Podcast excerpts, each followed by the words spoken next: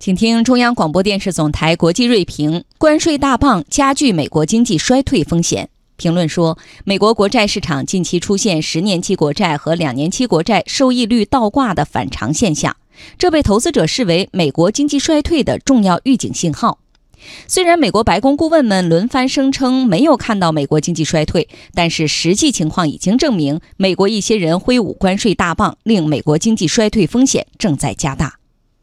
过去五十年来，美国历次经济衰退发生前都出现过国债收益率倒挂的现象。本月十四号，美国十年期国债收益率自二零零七年以来首次低于两年期国债收益率。美国三大股指当天都收跌约百分之三。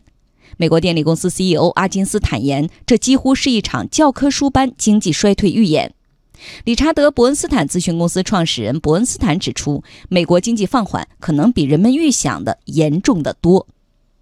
这些预警并非危言耸听，因为美国经济增速、外贸进出口等一系列经济数据，以及美联储的预测都表明，美国经济已经进入下行通道，颓势日益显现。在这样的背景下，如果美国对主要由消费品构成的三千亿美元中国输美商品加征关税，必然会造成美国商品价格上涨，企业盈利预期变差，美国进口商和消费者要承担几乎全部成本，从而进一步加大美国经济衰退风险。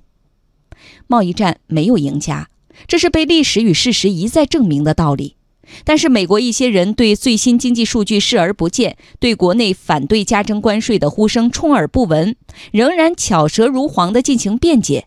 奉劝这些人遵循基本经济规律，正视加征关税对美国经济带来的恶劣影响，放下关税大棒，回到解决问题的正确轨道上来。